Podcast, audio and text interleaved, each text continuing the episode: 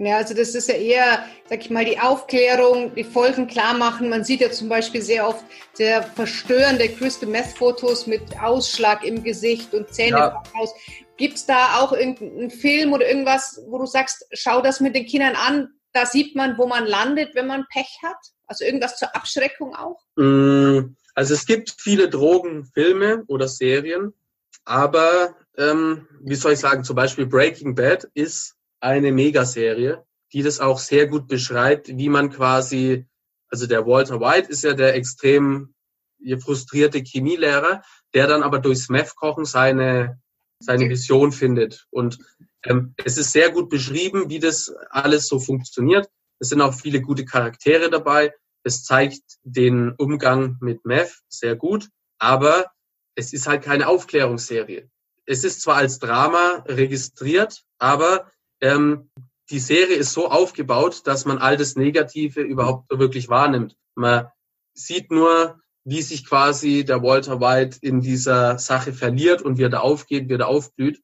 Genauso äh, Johnny Depp's Blow oder Spoon, das sind alles Drogenfilme, aber ähm, die haben nicht so diesen ganzen Kreis.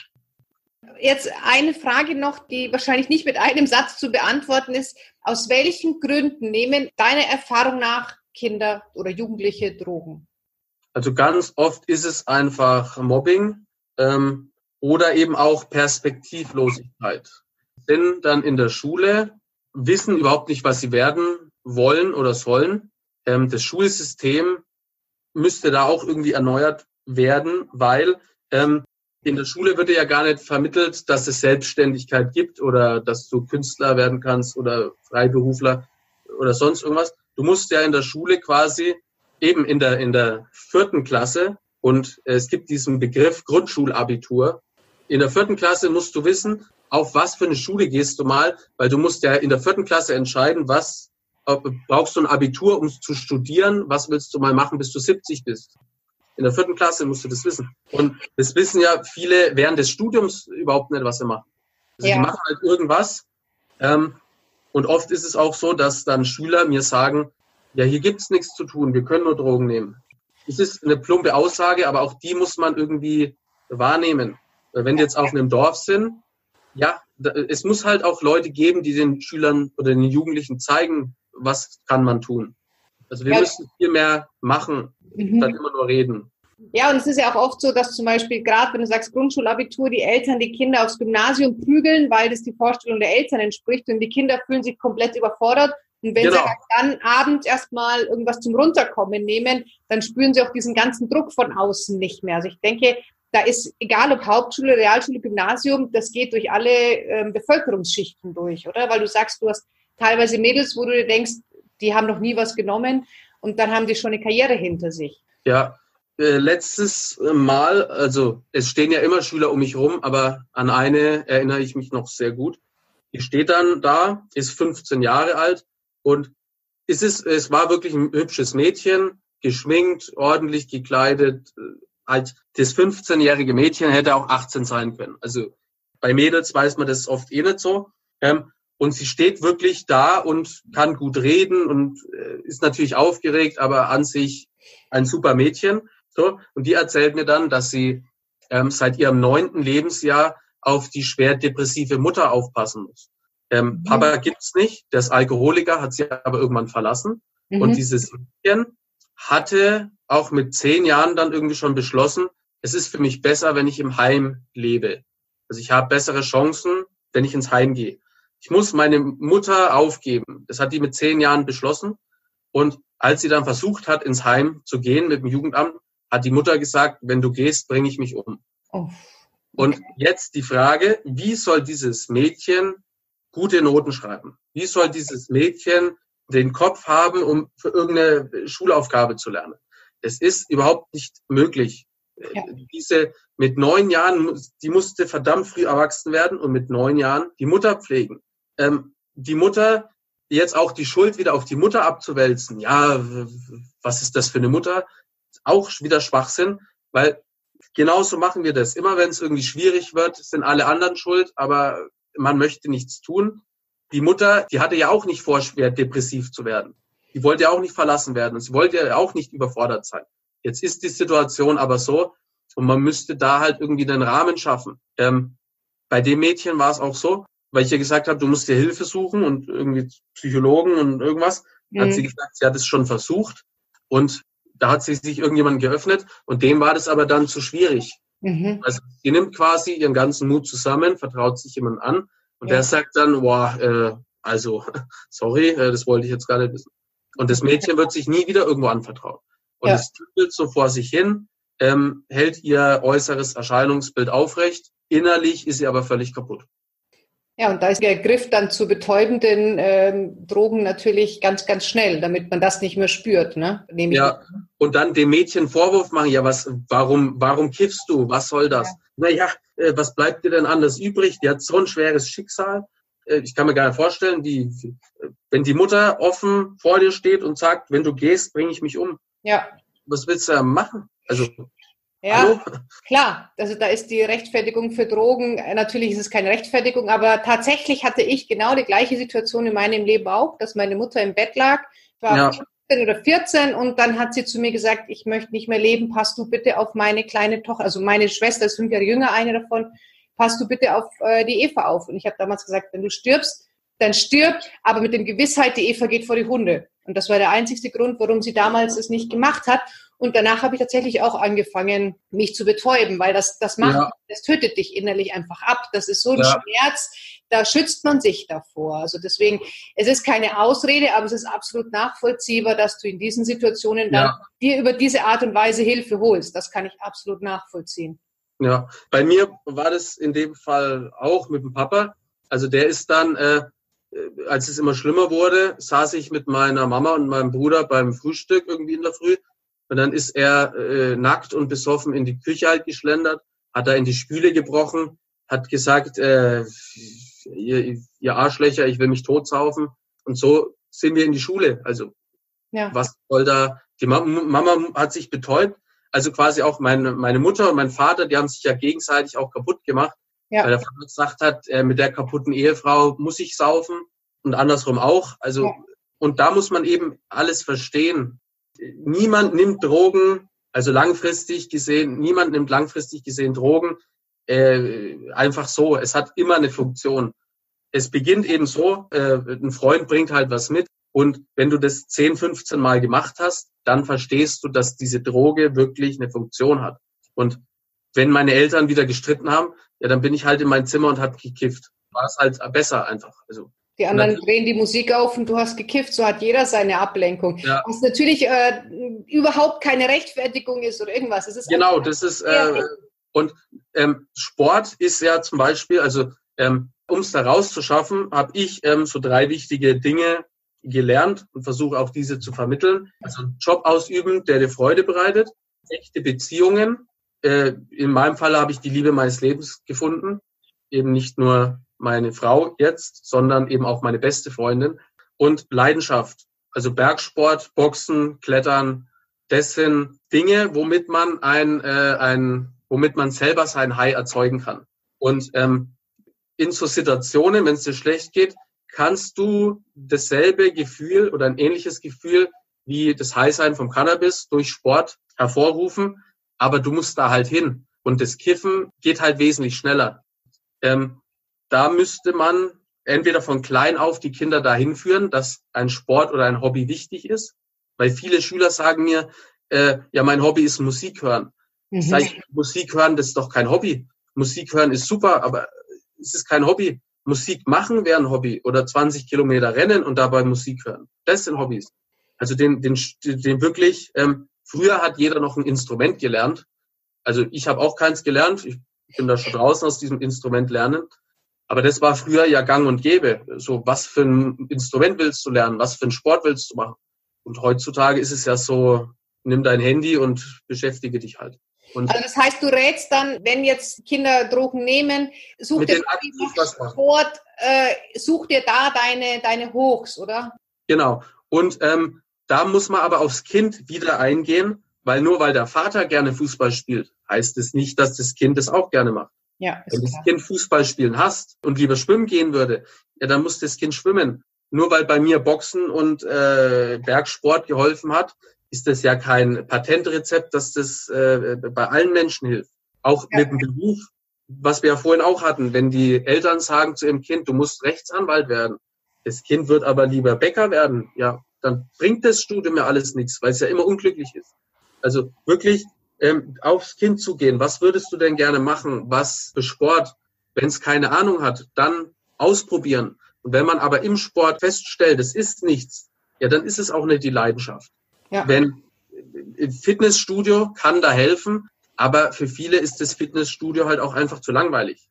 Wenn man da keine Gruppe hat oder so, sondern nur alleine hingeht, klar, es ist halt wieder, fehlt dann oft der Antrieb, dahin zu gehen. Aber gerade wenn es zum Beispiel Teenager zuhören, die sagen, oh ja, ich nehme Drogen, welche auch immer, aber ich will da raus, dann rätst du denen, probier dich körperlich aus oder such dir dieses High über körperliche Ertüchtigung, so wie es dir gut tut. Ja, und wenn du ähm, jetzt niemanden hast, so war das zum Beispiel bei mir, also irgendwann hatte ich nur noch Leute, die Drogen nehmen. Ja. Und ich hätte aber gerne Sport gemacht. Habe ich ja da natürlich da nicht gemacht, weil ich ja bei den Leuten war.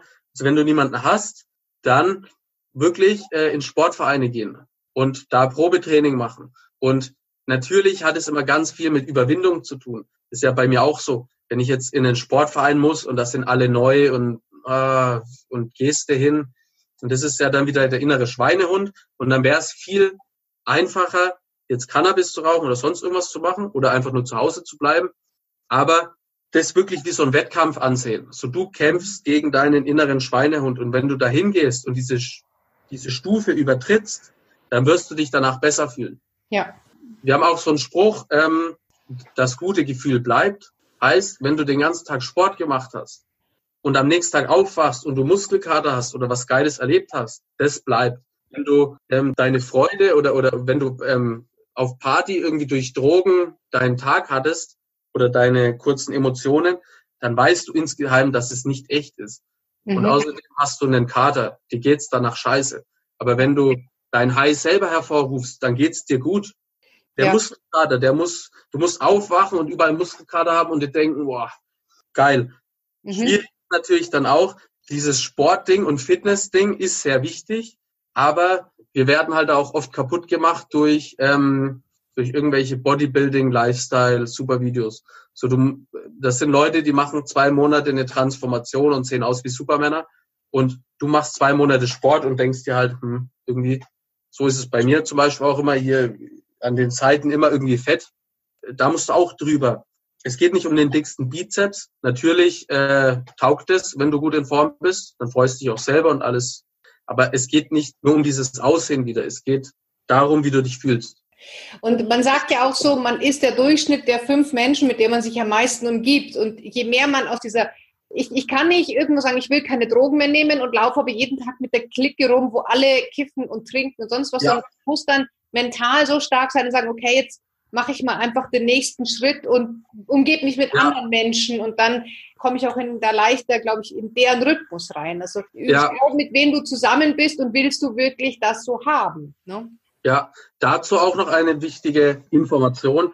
Also ähm, 2012 nach ähm, Gefängnis, Therapie und diesem ganzen Zeug war ich obdachlos mit 23.000 Euro Schulden, Privatinsolvenz, keiner Perspektive und gar nichts.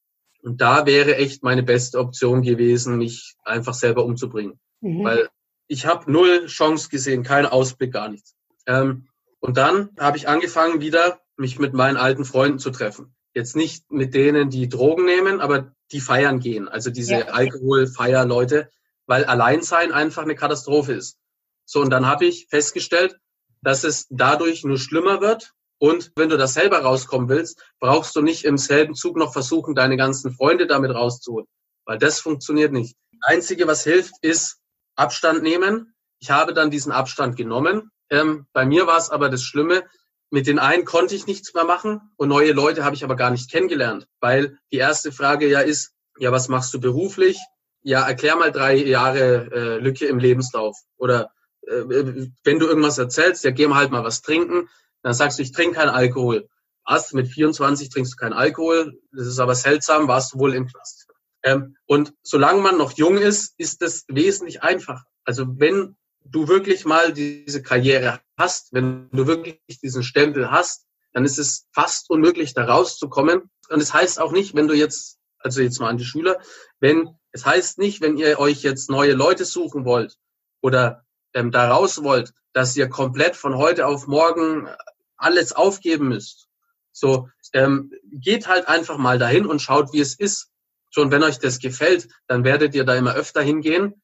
Aber immer so diese Komplett-Cuts, das bringt nichts, weil wir Menschen sehnen uns nach Zuneigung und Liebe und immer dann komplette Cuts machen. Wenn das deine erste Freundin ist, deine erste Liebe und äh, die kifft oder er kifft, dann ist natürlich sinnvoll, da jetzt äh, wegzugehen. Aber wenn es deine erste Liebe ist, dann wirst du das nicht tun. Ja. Und immer diese Komplett-Cuts, entweder oder, schwarz-weiß, ist äh, schwierig. Einfach ausprobieren. So Schritt für Schritt quasi. Genau. Jetzt hast du ja einen unfassbaren Wissensschatz. Ich könnte mich noch zwei Stunden länger mit dir unterhalten. Du ja. machst das Ganze ja wirklich geballt und komprimiert in Vorträgen. Kannst du mal genau. ganz kurz die Inhalte, falls jemand sagt, boah, den Dominik möchte ich unbedingt buchen. Was sagst du den Schülern tagsüber, was sagst du den Eltern abends? Was sind nur so mal die Inhalte, die man da erwarten darf? Ja, also ähm, für die Schüler gibt es das sogenannte Flashback-Drogenbriefing. Heißt, ähm, früher habe ich Drogenprävention gemacht, aber Drogenprävention, das Wort ist alleine schon schlecht. Also Drogenprävention ist wichtig, aber das Wort Drogenprävention, da haben die Schüler keinen Bock drauf. Wenn du denen sagst, morgen kommt einer, der macht Drogenprävention, boah. deswegen mache ich Drogenbriefing. Und das Briefing ist halt wirklich eine Schilderung der Tatsachen, die mir passiert sind. Also ganz wichtig ist einfach, ähm, es gibt eine Einleitung, ein sogenanntes Geständnis, wer ich bin, warum ich hier bin, warum ich nicht der Polizeibeamte aus dem Dorf bin. Dann eben ganz wichtiger Teil ist die Kindheit mit der Überschrift, dass niemand, der anfängt, Drogen zu konsumieren, vorhat, süchtig zu werden. Eben mit der Mama, mit meinem Unfall, die wurde süchtig, Papa. Dann eben Jugend und Schule ist ein wichtiges Thema. Und dann kommen wir zu dem Regenbogenprinzip.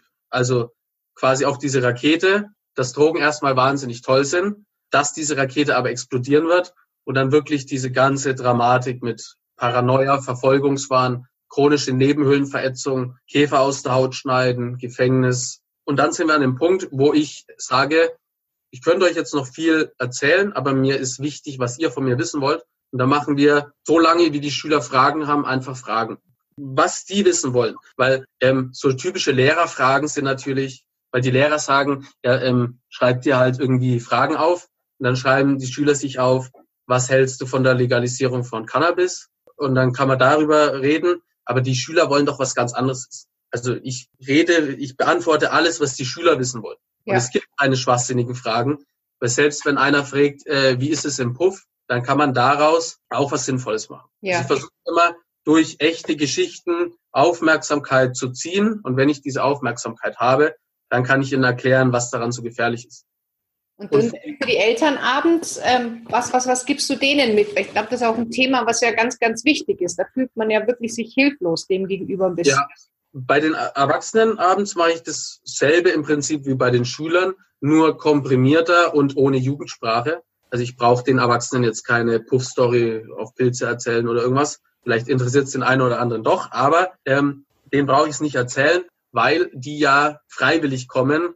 Deswegen sind es zwar auch immer so wenige, aber die kommen ja freiwillig. Und ähm, dann beginne ich quasi direkt mit diesem Prinzip. Den Eltern erstmal erklären, was geht in dem Kopf der Schüler vor was hat es mit dem äh, Gruppenzusammenhalt zu tun? Äh, Drogen, wie wirken die?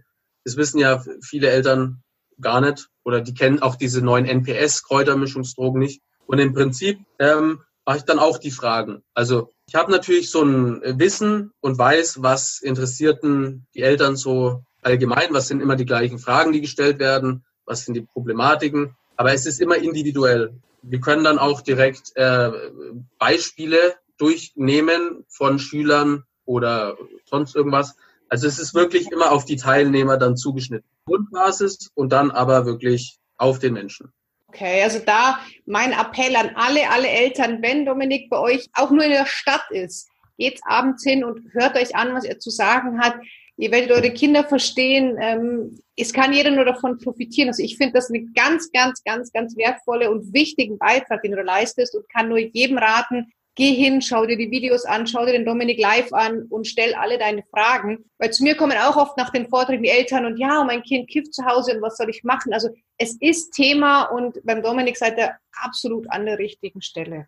Und es ist auch, wie soll ich sagen, es ist nichts Außergewöhnliches. Also Drogenproblematik gibt es auf der ganzen Welt, egal ob Großstadt oder kleines Dorf. In jeder Straße gibt es eine Drogenproblematik. Es ist da wirklich äh, keine Schande. Im Gegenteil, es ist, äh, es ist besonders, wenn sich die Eltern dann wirklich trauen zuzugeben, wir haben da ein Problem, aber wir wollen was machen. Ja. Schlimm sind die, die sagen, mit Drogen haben wir keine Probleme. Bei uns läuft alles super. Ja, und vor allem, man, man ist keine schlechte Eltern, nur weil die Kinder Drogen nehmen, weil genau, jeder genau. Elternteil sich immer so verhält, dass es in dem Moment es für das Elternteil die beste Lösung ist. Also keiner verhält sich ja absichtlich falsch, sondern wir machen ja alles aus einem guten Antrieb heraus. Ja, genau. Auch die Lehrer sagen den Schülern, also letztes Mal war ich an einer Schule, da hat die ähm, Lehrerin, die mich da gebucht hat, hat mir im Vorgespräch dreimal gesagt, ich soll doch bitte sagen, dass Cannabis schädlich ist.